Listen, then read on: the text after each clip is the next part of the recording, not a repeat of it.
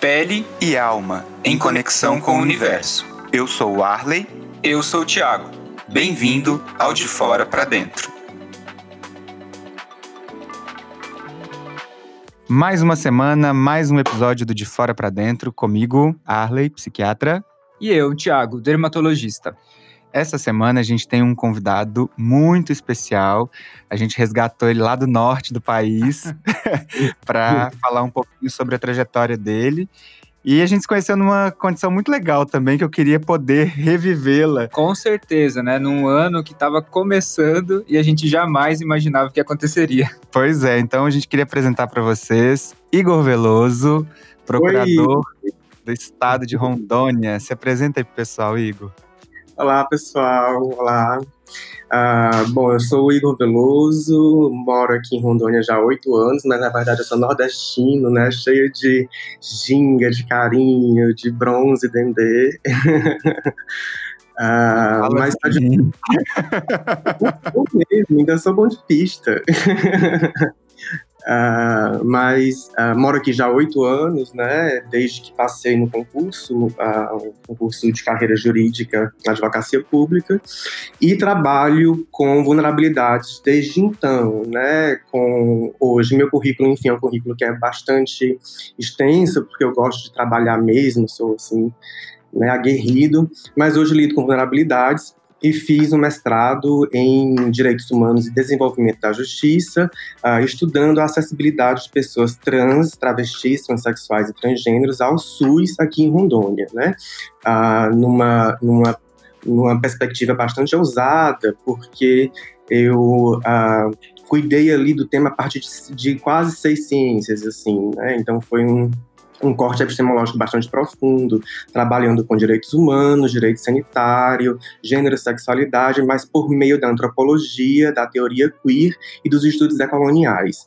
Então, eu fiz um trabalho interdisciplinar é, para dar conta de tentar explicar, ou entender, ou questionar e problematizar mais essas vivências dissidentes uh, que eu me enquadro, apesar de não ser uma pessoa trans, né, ter, mas estou aí na, na sigla, né? Bem dentro da sigla, bem no meio. É, é, importante a gente se reconhecer nesse, nessa condição de que a gente está no meio.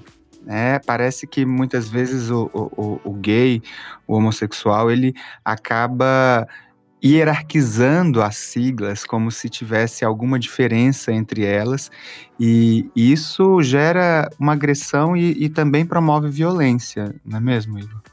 Ah, em verdade, existe essa hierarquia, né? É bom a gente trabalhar com os fatos, em vez de tentar camuflar, né?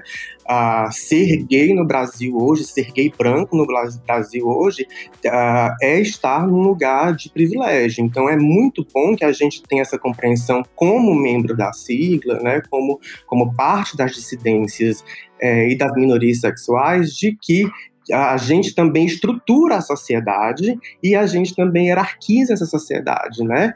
É, muitas vezes suponho, acredito que seja num contexto em que a performance individual busque uh, mimetizar o, o opressor, é, é, né? Então, você para se sentir mais acolhido socialmente, e aí o gay branco homem, especialmente cis, dentro de, de todos os privilégios, uh, consegue performar por meio da passabilidade. As, as regras de gênero, uh, as regras cis heteronormativas com mais facilidade, e aí tem uma ascensão social mais facilitada, uh, consegue ter uma inserção profissional mais facilitada e muitas vezes, espelhando as relações heteronormativas, se distanciam do fato de que são LGBTs, né? Independentemente da performance ou dos privilégios uh, raciais ou estruturais ou mesmo de classe, uma pessoa LGBT, independentemente da posição de conforto que ela esteja, ela, que ela tenha e que ela se coloque dentro dessa matriz, que é a matriz estrutural da nossa sociedade, ela nunca vai ser uma pessoa cis hétero. Né? É, então, por mais próximo da norma que você esteja performando ou que você tenha uma passabilidade e uma aceitação social, esse sujeito ele nunca vai ser uma pessoa cis. Em algum momento ela vai sofrer qualquer tipo de violência. É, então é muito bom que a gente consiga perceber isso para que a gente se aproxime mais da nossa comunidade e consiga olhar de dentro para fora, né? Também, não só de fora para dentro, mas de dentro para fora, do meio da, da comunidade, e poder interagir melhor socialmente e desvencilhar toda essa, essa gama de, de preconceitos, e obviamente que a exclusão a exclusão por si só e o preconceito por si só já é um fator uh, que gera violência. Belíssima apresentação essa, eu achei. Uma baita introdução. Adorei. O que que você, é, enquanto um homem gay em um cargo de poder, o que que você experimenta diante das suas relações principais de trabalho, entre as suas relações afetivas? Como que você se entende como um homem gay que conseguiu atingir esse, esse lugar e como que a sociedade se comporta ao seu redor? Ah, bom, essa resposta é bastante capciosa porque eu creio que eu seja um ex-gay. Então, assim, se existe cura gay, eu sou um dos curados. Aleluia, irmão. Ah, mas é uma escolha epistemológica mesmo, né? Hoje eu me vejo como uma pessoa não binária, uma pessoa que não precisa necessariamente seguir as regras de padrão de gênero. É, essa escolha, ela se, se deu é, especificamente por uma questão política, por uma questão estética e por uma questão política que a gente vai acabar abordando, abordando um pouco mais à frente, né? que é que essa não binariedade diz?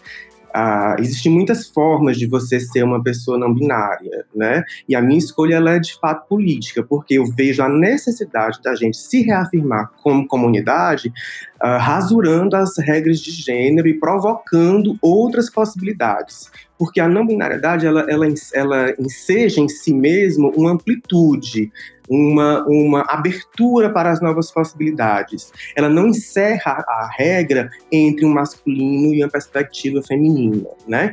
E isso se dá ah, de forma subjetiva como identidade. Então, é possível você escolher a sua identidade a partir da regra performativa. Então, se um homem quiser assumir a identidade feminina, ele escolhe aquilo e ele performa, de modo que não há nenhum problema desse trânsito ou dessa vida em transição acontecer em qualquer ponto da vida. E por que que isso aconteceu? Isso aconteceu a partir dos meus estudos mesmo. Quando então eu me vi como uma pessoa gay, como uma pessoa, é, como um homem gay, periférico, mestiço, que embora tenha conseguido alcançar, esteja ali na classe A brasileira hoje, é, não tinha essa, não me vinha essa sensação de pertencimento. Chegou um ponto na minha vida em que os meus questionamentos não me faziam mais pertencer, por exemplo, à letra G. Agora, feita essa retificação, é muito importante que a gente também tenha uma compreensão, né, e de não cobrar tanto das pessoas a postura, porque a trajetória de vida é que leva você, né, e, e, a gente tem que incentivar que as pessoas se questionem mais sempre, se questionem as suas trajetórias e seus privilégios, para que a gente tenha uma evolução social. Eu estou falando isso de qualquer forma, de qualquer vida. Ah, mas, obviamente, eu escolhi ali, há 20 anos atrás, uma, uma profissão bastante tradicional né? Uma profissão é, em que o privilégio masculino ele é da virilidade, da força, da autoridade, né? Ele é exigido como uma performance básica, primária. Você veja se você observar as mulheres, por exemplo, que estão na política, as mulheres que estão ah, nas ciências jurídicas também, é, é, é, desvencilhando esses campos, elas acabam tendo que ser bastante austeras. Então, essa austeridade do masculino, da virilidade, do falo, ele, ele tem uma representação simbólica social muito forte e ela é exigida da gente, né? É, de um lado, de um lado, um lado da masculinidade e de outro lado, as regras sociais dos bons costumes, da higienização, do bom advogado, do bom homossexual, que exigem que a pessoa performe um padrão de vestimenta, de comportamento, de estética, também fazem com que a pessoa muitas vezes se questione se é isso que ela quer, se é essa escolha que ela, que ela fez para a vida. Então, quando você pensa é, efetivamente nesse momento decisório contraditório para uma pessoa LGBT que não performa dentro de todas essas regras sociais que são exigidas para esses cargos, muitas pessoas, por exemplo, elas podem desistir de entrar em, em ciências tradicionais, como também a medicina, né, uh, bem, da, bem das vezes, uh, porque acreditam que elas não estão destinadas para isso. E isso se dá apenas não existe outro, outro, outro, outro razão por uh, questões de, de adequação social a partir de um padrão, um padrão que nos é dado, né? Então, não me adequo a ele, não quis me adequar a ele durante a minha carreira, apesar de ter feito vários movimentos de adequação, inclusive na época das provas, inclusive no início da carreira, em que eu necessariamente tinha que performar aquilo porque não tinha chegado ainda onde eu cheguei hoje. E quando você está performando essas normas, as pessoas, elas, quando você performa todas as normas sociais do que se exige para um homem cis hétero, tudo bem, a sociedade te abraça, a sociedade ela, ela, ela é, te recebe, você é talentoso, você subiu na vida, você conseguiu alcançar os seus desiderados profissionais, mas a partir do momento que você começa a desvencilhar dessas regras porque você simplesmente não não não porque não combina com você ou porque você não quer efetivamente mais segui-las existe claramente um rechaçamento social a partir disso. E isso se dá dentro da comunidade jurídica, isso se dá socialmente, muitas vezes questionando a nossa competência, a nossa habilidade de lidar com os problemas e a nossa capacidade intelectual. Né, é o que é também bastante opressor. Então, é, esse trabalho ele não se dá de um momento para o outro, porque como eu disse para vocês, o meu caminho pessoal como pessoa uh, de criança, né? Porque sou criança, fui criança viada, fui inadequado muitas vezes, escolhi agora estudar e continuar sendo inadequado, né? Então isso é uma, como eu disse, uma opção política, mas alguns momentos na vida eu tive que me adequar. Era como se entrar novamente por armário. E os armários são muitos, então as saídas têm que ser muitas, muitos armários têm que ser quebrados. Então eu fiz um movimento de adequação uh, pessoal, de estética, política, profissional, chegou num momento da minha carreira que eu disse: não, isso não serve para mim mais, não quero mais fazer isso. E eu vou comecei a desconstruir e hoje estou aqui ubicado na inadequação, causando confrontos, choque monstro. É, você tocou num ponto, né? A gente leu o seu artigo e assim é um artigo que acredito que todo mundo que pertence à sigla se vê identificado nele, né? O artigo chama de Criança Viada a Procurador de Estado.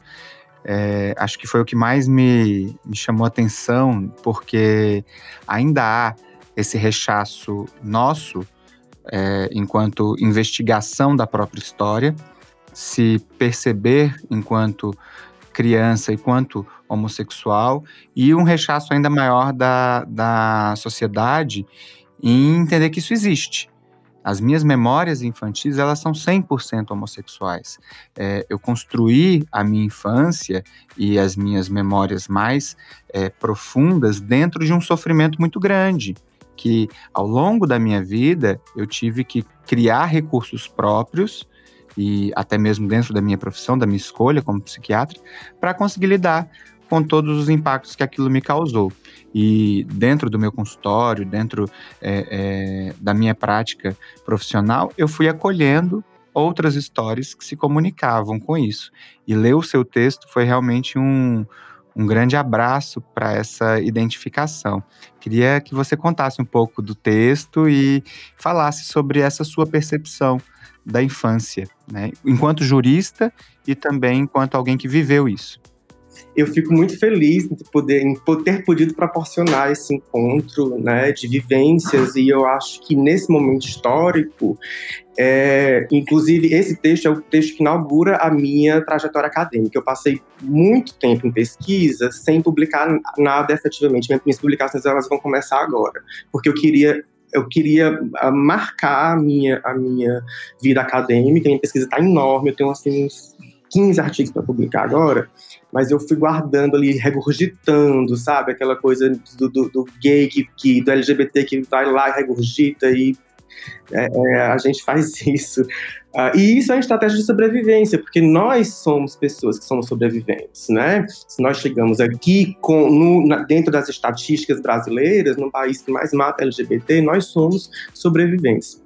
E o resgate da nossa memória é muito importante.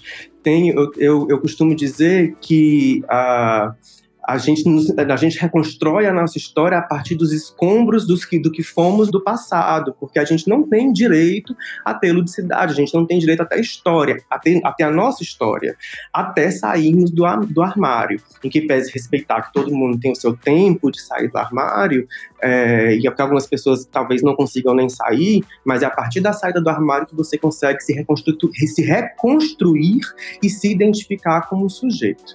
Uh, partindo dessa ideia, eu fiz esse resgate porque eu, a solidão da criança LGBT, do adolescente LGBT, na dia de segredo revelação, é, é excruciante. Se você pensar, em, por exemplo, numa criança preta, numa criança negra, quando ela sofre racismo na rua, quando ela chega em casa, ela tem uma família que passou pelas mesmas experiências, que tem a habilidade de tanto reconhecer, acolher e ensinar Uh, para que aquela criança preta, negra, tenha atitudes proativas para si e para os outros, social, socialmente.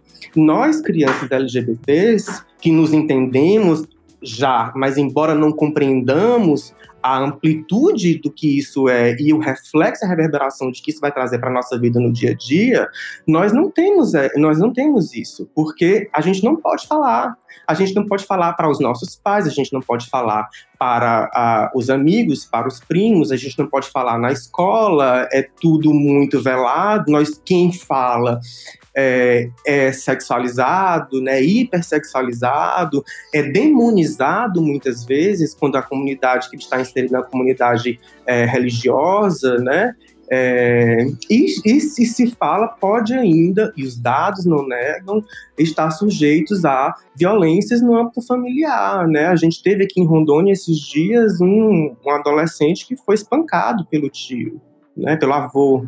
Então, o segredo da revelação, ele é bastante problemático e é por isso que nós hoje que temos essa consciência, temos que falar das nossas memórias e temos que ratificar que sim, nós fomos crianças viadas no sentido de criança queer, de criança que não está ou se sente confortável em performatizar dentro das regras de gênero hegemônicas né? Então esse debate é muito importante, e importante não no sentido de doutrinar crianças, porque veja só, se existe ideologia de gênero ou ideologia sexual ou algum tipo de possibilidade de se educar, nós somos educados sistematicamente a sermos heterossexuais, né? A sermos cisgênero. E essa regra simplesmente não funciona, porque algumas pessoas irão rasurar essas regras porque são inadequadas. Eu sou uma delas. Eu... Nós somos, Nós né? Somos. Crescer inadequado é realmente um motivo de grande medo e sofrimento. Na criança viada, ela nasce inadequada e ela é realmente criada para ser mudada. E eu vejo isso, né, que ao longo da infância a gente vai criando segredos, agendas secretas, máscaras, muitas e muitas máscaras sociais.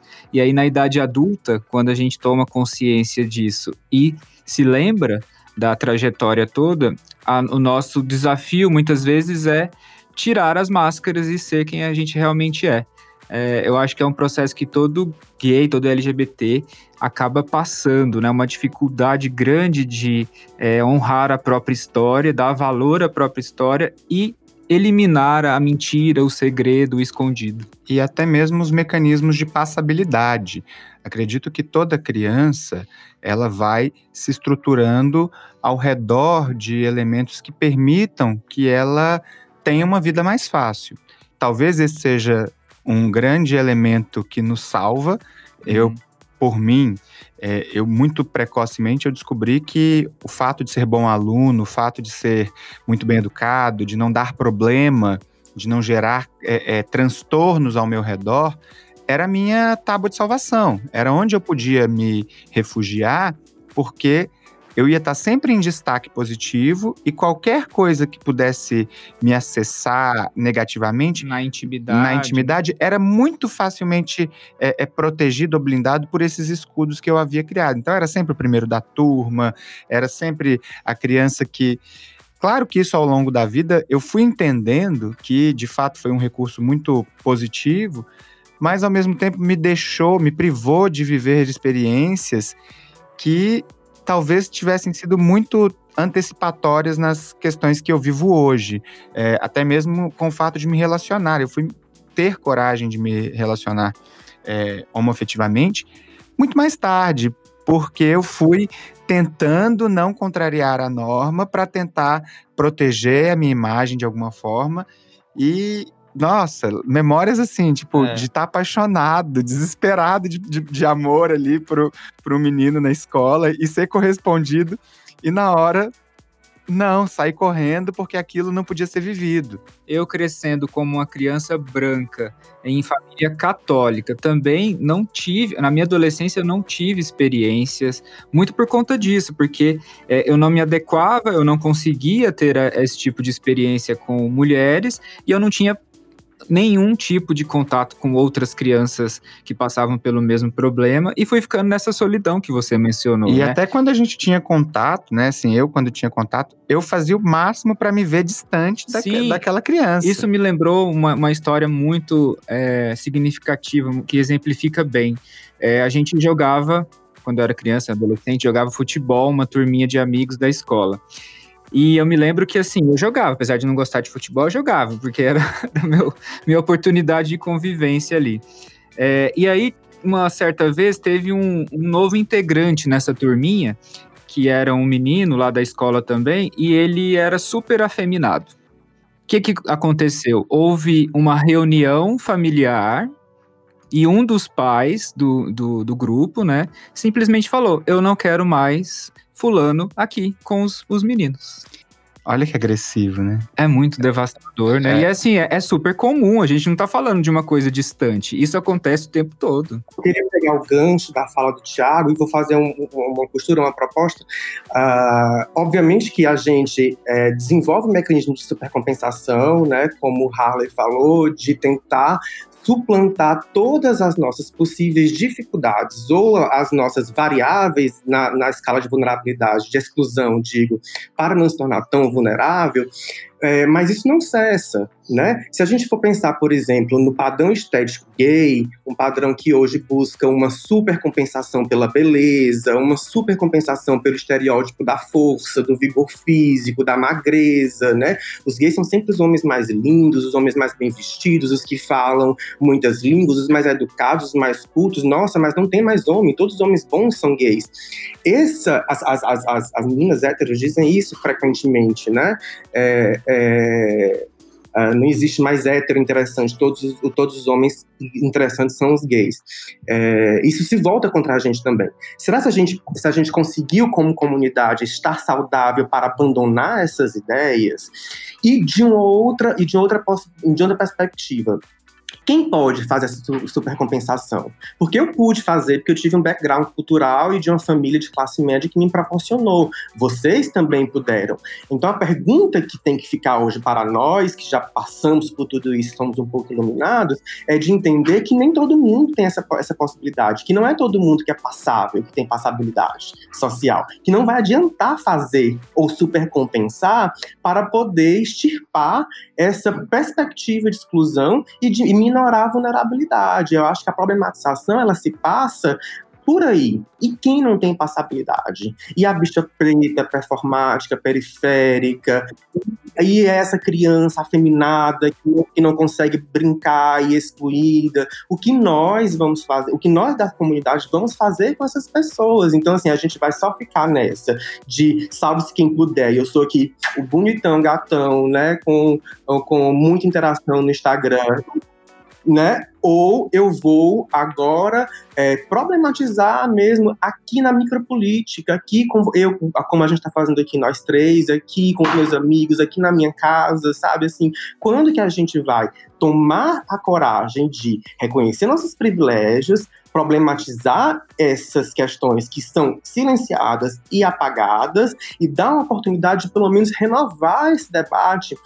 E isso é tirar as máscaras, é renunciar às máscaras. Acontece que quando a gente está performando nesses privilégios, ninguém quer fazer isso. Uhum. É, você falou, eu lembrei da nossa conversa com a promotora, com a, com a Gabriela Mansur, e, e ela falou uma coisa que acho que a gente precisa começar a aplicar para a gente, né? Que ela diz que o trabalho dela é, não se completa enquanto ela não entender que todas as mulheres possam ter acesso àquilo que ela um dia teve. E acredito que a gente, enquanto LGBT, a gente precisa ampliar um pouco os nossos olhares, porque quando a gente fala, ai, todo gay é muito lindo, é muito educado, é muito inteligente, nossa, todo gay tem dinheiro, isso fica dentro de um imaginário estratificado que pertence à bolha que a gente vive, que é uma bolha branca, é uma bolha é, mais normativa, é uma bolha racista, classista. Exato. Então a gente vira um pouco as costas para aquele, é, é, para aquela gay que está lá na periferia, que está nas comunidades, para aquela criança que muitas vezes não tem acesso à educação, não tem acesso à escola, ou que começa a trabalhar muito cedo para poder ajudar em casa. Então, acho que a gente olhar para os nossos privilégios e entender que não, não é mérito nenhum a gente ter acessado, né? É, que é mais um, um, uma responsabilidade que a gente assume em ter que transferir essa possibilidade para todas as pessoas que, de alguma forma, enfrentam os mesmos desafios que a gente. É, é isso, sem dúvida. Eu acho que esse é um dos principais motes, assim, hoje na minha pesquisa, é o que eu ando, de fato, tentando desvencilhar e que, dedutivamente, nas experiências uh, mais uh, simples do dia a dia, é, essas minhas hipóteses, elas vão se confirmando, né? É, uh, com, com relatos de de pessoas que adoram, por exemplo, a, quando uma, uma bicha preta pobre periférica ela é ela a, está nas redes sociais de modo jocoso, né? Compartilham essas jocosidades, compartilham o estereótipo, riem daquilo, aplaudem aquilo, mas que quando essa pessoa ou esse mesmo é, estereótipo de pessoa é, busca, de fato, problematizar as suas vivências, acha que essa pessoa está de mimimi. E quantas vezes a gente não vê isso, né? A gente não ouve isso, ainda mais nos dias de hoje. Eu vou propor uma, uma brincadeira aqui pra gente. Vamos compartilhar. Ah, não. Ah, sim. Ai, pena que não tá ah, gravando. Ah, que... É, vou propor aqui pra gente tentar trazer, acho que a gente trouxe algumas, mas tentar trazer algumas memórias e para quem tá ouvindo o podcast, pode enviar pra gente pelo Instagram ou também é, pelas outras páginas que vocês nos acompanham. É, memórias aí dessa infância viada. Você tem alguma para? Xuxa, né, amor? Xuxa, eu era todo dia. Eu era a própria Paquita, meu Deus. Gente, eu tenho uma memória para compartilhar. Minha mãe que me perdoe, né? Mas é porque é, eu tinha, na verdade, uma fascinação por aquele filme Priscila, Rainha do Deserto, que é uma cena em específico que é a cena dela em cima do ônibus com o pano esvoaçante gigantesco. Eu queria viver aquilo. Só que na minha infância, é, a minha, minha família não deixava eu ver Priscila, Rainha do Deserto. Não era um filme permitido. É, eu tive uma infância muito, muito lúdica. Meus pais me permitiram, quer dizer, eu acho que ou se eles eram cegos demais ou eles eram muito bonzinhos. Porque eu, eu fazia de tudo, era circo, eu sempre estava fantasiado em casa, eu sou muito carnavalesco hoje ainda, então assim, eu adoro adoro estar tá brincando com essas regras, né? Tipo, e, como, e como isso é importante, né? Quando você tem essa, essa proteção familiar e essa liberdade dentro de casa, o reflexo disso na idade adulta é notório. A minha primeira memória, assim, de criança viada, ela é tão constrangedora. porque a, acho que ela foi justamente nesse, nesse ponto de não saber o que fazer. Eu não lembro quantos anos eu tinha, eu sei que era muito criança. É, e lembra aquele filme Filadélfia? Sim. Eu sei que foi assim, aquela época que se alugava o, o VHS, ficava o final de semana com o VHS. Então, assim, a gente pegava os lançamentos do, cine... do que tinha acabado de sair no cinema, porque tinha que pegar fila para alugar o VHS, né? E aí alugamos esse VHS. Eu devia ter uns 5, 6 anos, não, não sei. E aí, família toda assistindo aquele filme, uma temática é, bem homofetiva sobre é, é, aquela questão do HIV, da AIDS. Um drama. Um grande e drama. eu, ali, uma criança, entendendo que eu podia viver aquilo tudo que estava acontecendo no filme. Que poderia Então- sofrer tudo aquilo, porque a, a- a- nós nascemos num- numa época em que a AIDS era mortal, né?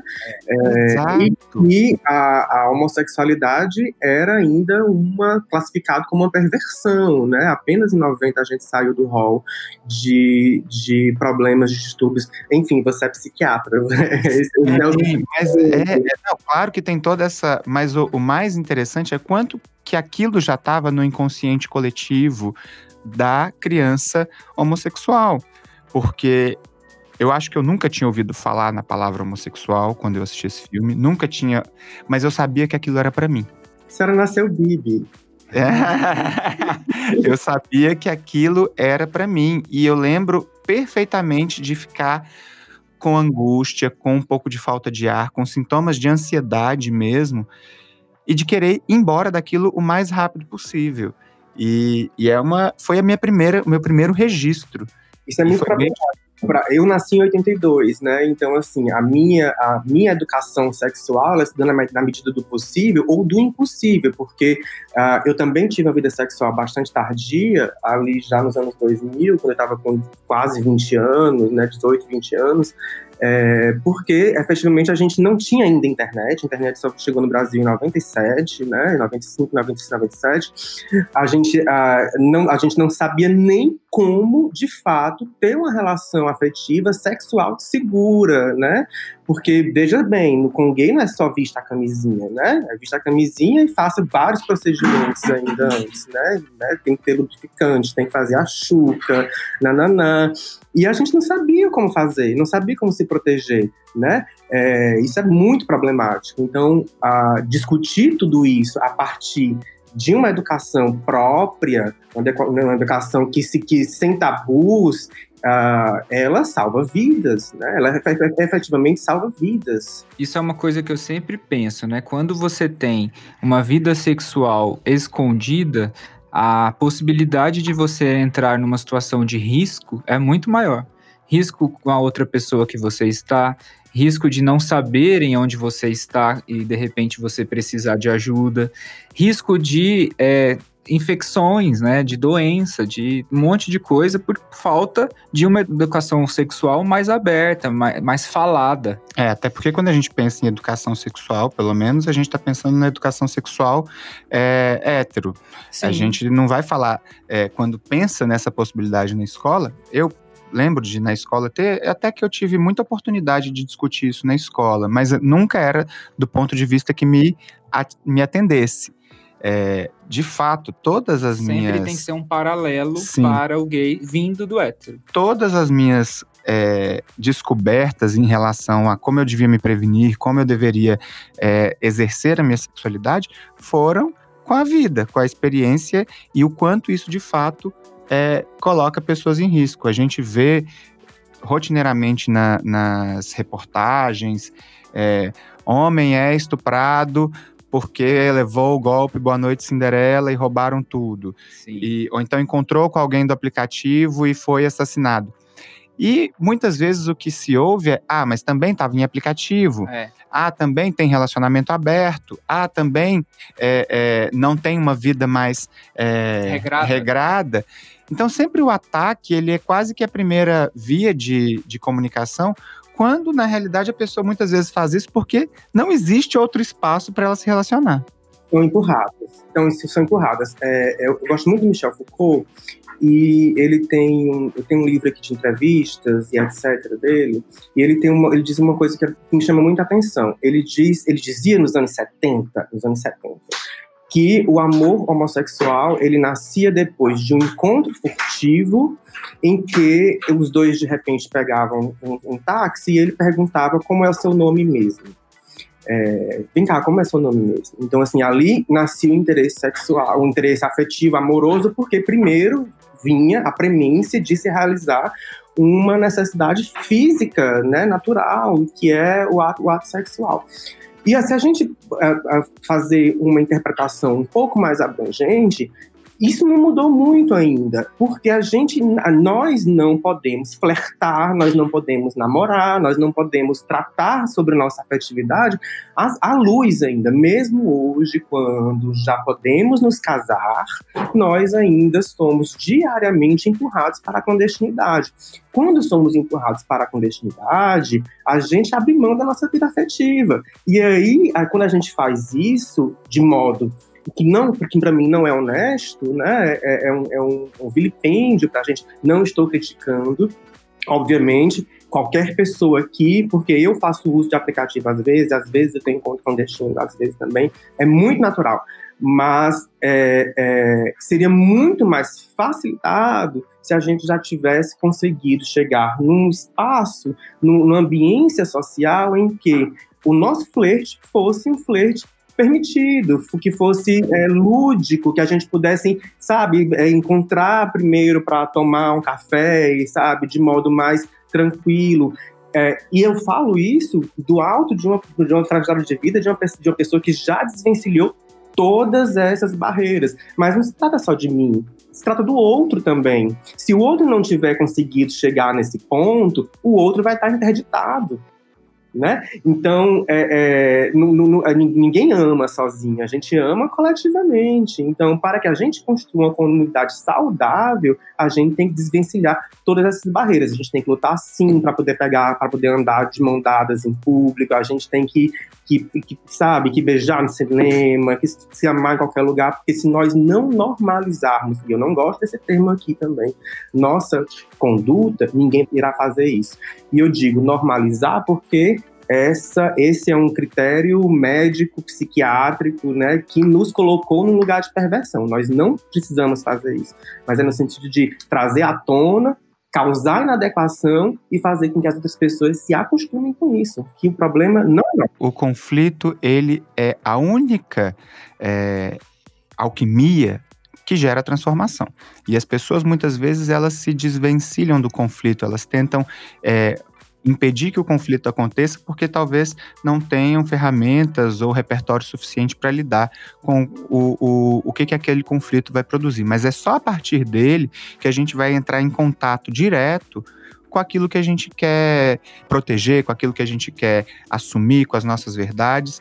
Então, é, é muito importante que a gente não fique tamponando os conflitos, né? Famílias que às vezes vivem esse ideal da família doriana, que em casa ninguém briga, que em casa não. Isso não existe. Não existe. Né? O conflito ele precisa, ele é um motor que faz com que as pessoas se aproximem de quem elas são e deixem de se comportar como um bando, como um bloco. Né? Isso é muito importante. Nesse contexto, acho importante que a gente problematize aqui, deixar uh, que eu acho que sempre as, terminar com mais perguntas do que com respostas é mais importante, né? Então, uh, quando a gente estiver se relacionando, por exemplo, mesmo constituído família, a, a pergunta tem que, ter, tem que ser feita é, eu estou fazendo isso mesmo porque esse é o estilo de vida que eu quero seguir ou porque eu estou querendo performatizar essa família doriana para ter passabilidade social na cena gay? Porque hoje, por exemplo, gays que não estão casados se sentem premidos de estarem casados num relacionamento para que sejam entendidos como pessoas que são adequadas socialmente. Então, o casamento afetivo hoje já passa a ser uma pressão, vejam só, né? É, mas necessariamente esse casamento tem que seguir os padrões cis heteronormativos? Não, não acho que não, né? A gente não traz, a gente se diverte, por exemplo. pois é a gente fala muito dessa do que o esforço que é para a gente estar no lugar que a gente está, para a gente sucumbir ao que a heteronormatividade ah, propõe. Então, a gente fala muito isso é, quando a gente vê alguns casamentos gays aí de revista que reproduzem ipsis literis o que é um casamento hétero. hétero. E que ficam de revista bancado por blogueiros que não beijam para não incomodar os seus convidados. Exato. Ah, exato chegamos. Exato, é, é esse tipo de, de, de, provocação que a gente às vezes faz, né? Por que, que a nossa relação precisa mimetizar uma relação que a gente não quis viver que a gente é, é, que a gente não tinha condições de viver, que não estava dentro da nossa função que não faz é, sentido. É, psíquica, das nossas emoções, viver. Então a gente vai reproduzindo isso para quê? Mas você tocou num ponto que era, acho que vocês dois falaram, que é da violência, e, e a gente vive, né, hoje um estado de exceção onde a homofobia ela foi enquadrada dentro do crime de racismo, né, da injúria racial, e muitos, muito se, se faz para que isso seja aplicado de fato. Né? A gente teve aí um, um levantamento de alguns estados que se negam a acolher as denúncias e colocá-las mesmo como é, um crime. Você, como jurista, Igor, o que, que é possível fazer nesse sentido? Olha, a gente tem um desafio muito grande. A gente tem um desafio como comunidade muito grande ainda, né? Então, a a gente vive num estado em que os direitos sociais eles estão cotidianamente sendo contestados, né? É, e as garantias individuais também, quando não são as garantias individuais daquele sujeito universal. Então a gente tem que ter essa consciência que nós nunca vamos ser sujeitos universais, né? Temos uma agenda ampliativa de direitos de acessibilidade muito grande. Ainda estamos lutando pelo reconhecimento da nossa existência, pelo reconhecimento das nossas relações afetivas, pelo reconhecimento dos nossos direitos de estar em sociedade. Imagine a amplidão de direitos que a gente tem ainda aí para garantir.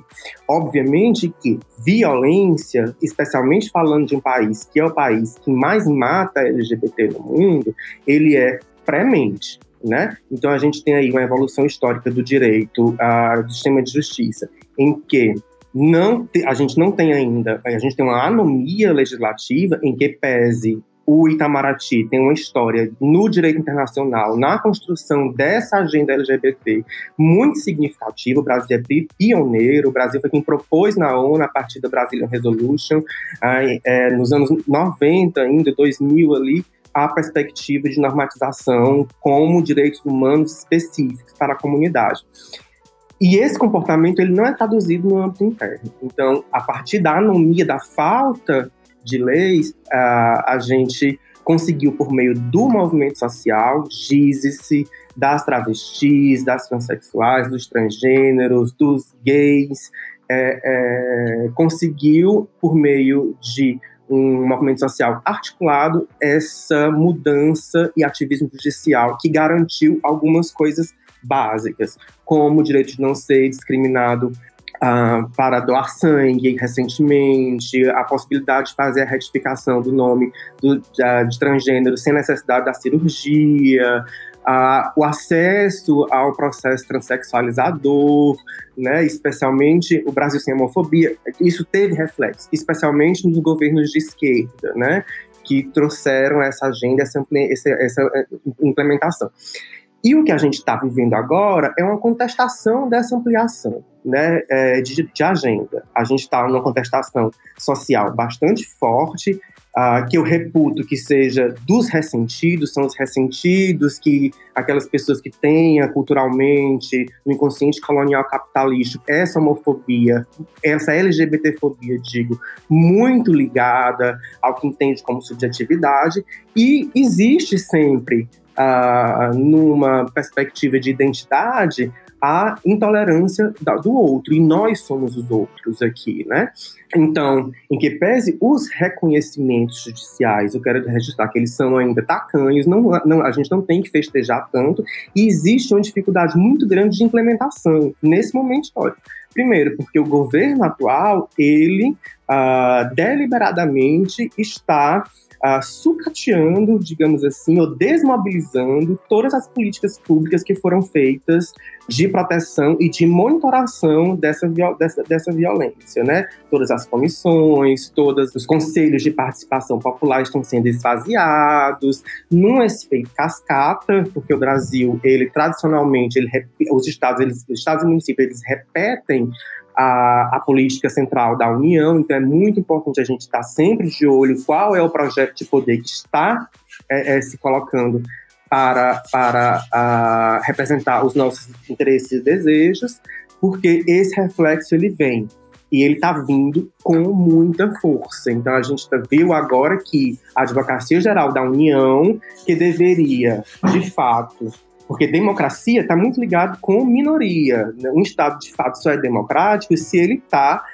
se ele abarca os direitos de todas as minorias, né? Se a sociedade ela é plural. Então, a Advocacia Geral da União, que é a mesma atuação que eu, que eu sou, sou advogado público, ela entrou com um recurso para tentar mudar o entendimento do STF agora que criminalizou a homotransfobia.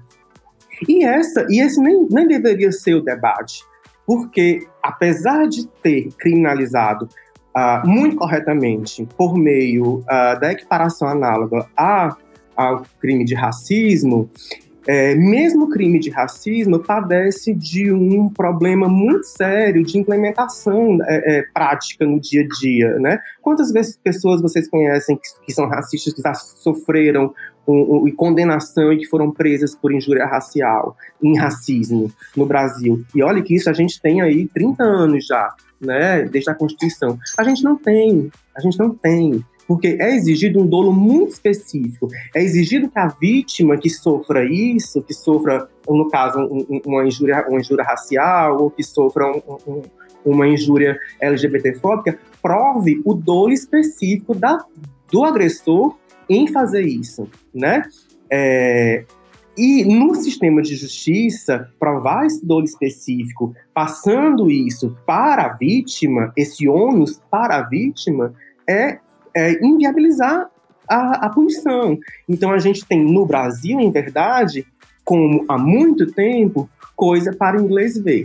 No chão da existência, no solo da existência cotidiana, continuamos ainda muito vulneráveis. Eu, você, todos nós existe uma grande resistência dessa implementação, como você falou, dessa mudança, e eu vejo que existe atualmente uma onda conservadora muito ampla, né? Essa, essa, essa semana houve a, a, o nome lá nos Estados Unidos da Amy Barrett, a juíza conservadora, ela entrou no lugar da Ruth Ginsburg, que faleceu. E aí a corte passou a ter seis juízes conservadores contra três progressistas. E aí a gente vai vendo o cenário amplo é, formando uma grande resistência a qualquer tipo de mudança no sentido de direitos das minorias. É, é muito difícil, né, esse cenário. É, o mesmo acaba acontecendo aqui no Brasil, né, com essa nova configuração do Supremo, onde mais um conservador, é, por mais que na sabatina ele diga respeitar a Constituição e tudo que o, o Supremo já julgou, mas a gente abre aí precedente para alguém que é amplamente favorecido ou indicado pela atual é, conjuntura política. Mas é isso, né? A gente vai tendo que lidar diariamente com esses leões, mas acho que o que você trouxe de recado, acho que o principal é a gente começar a trazer este olhar para a comunidade, Isso. não mais de um ponto de vista do que eu consegui. É, não, é estar dentro, né? É estar dentro da sigla LGBTQIA, e entender que os outros são e merecem é, todos os direitos que você, porventura, tenha o privilégio de ter. É, apesar de eu ter a expressão gay, né, me aproximar mais dos gays, mas é, é, essa problematização da representatividade ela é importante, mas ela é importante até um ponto.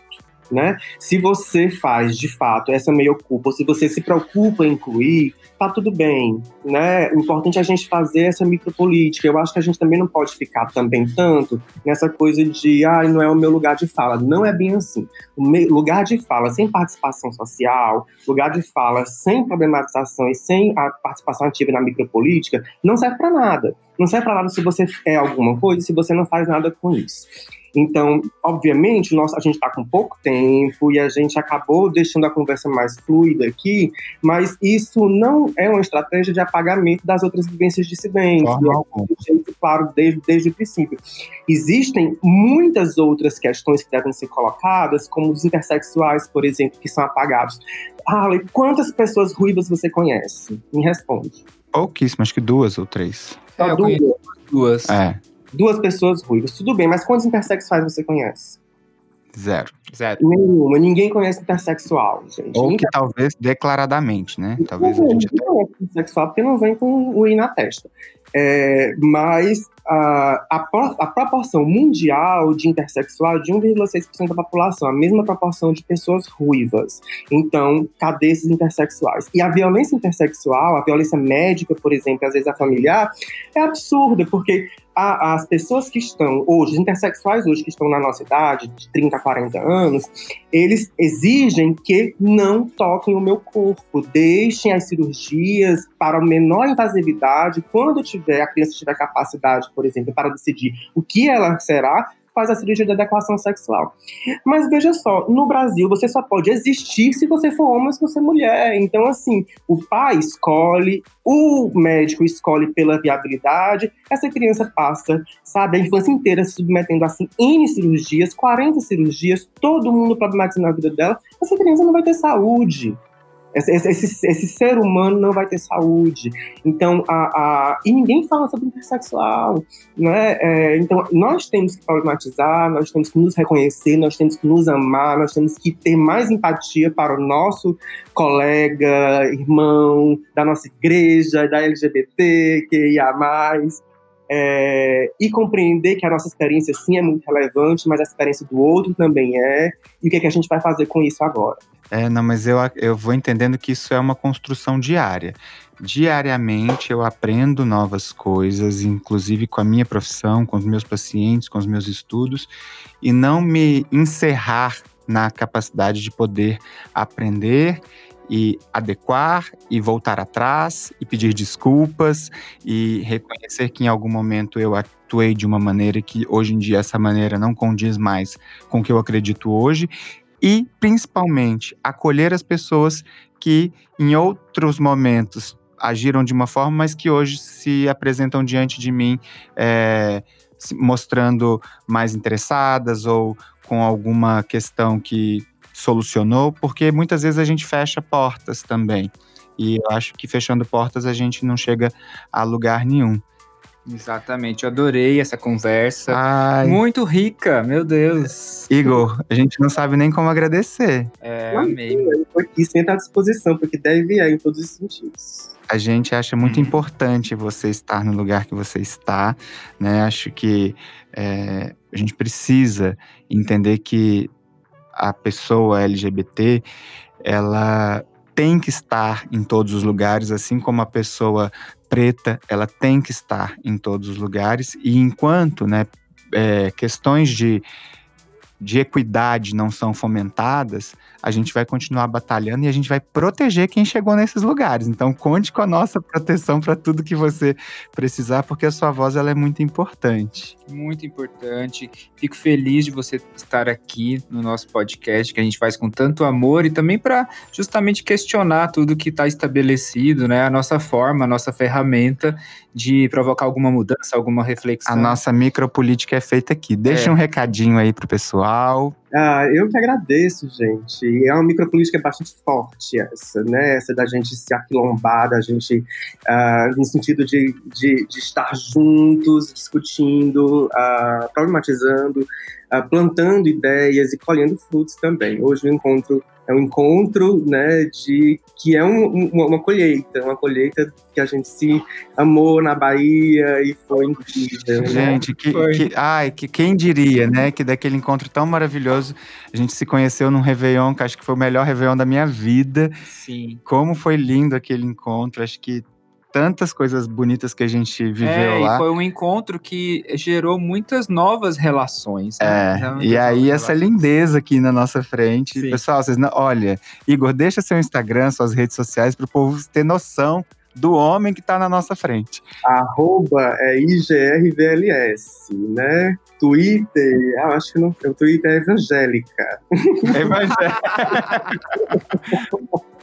A minha mensagem final é isso, né? As possibilidades da vida são muito grandes para a gente se encerrar os sentidos. Então, vamos ampliar isso e reverberar para o mundo, que é o que a gente tem de bom para mostrar. É o nosso legado. É, eu, vocês me encontram, como vocês já sabem, no arroba psique nas redes. E eu no arroba DR Thiago Cunha Dermato. Esse podcast é produzido com apoio da Pod 360. E do Arquétipo, espaço, espaço terapêutico. terapêutico. Pessoal, obrigado, Igor. Um beijo. Beijo. Tchau, tchau.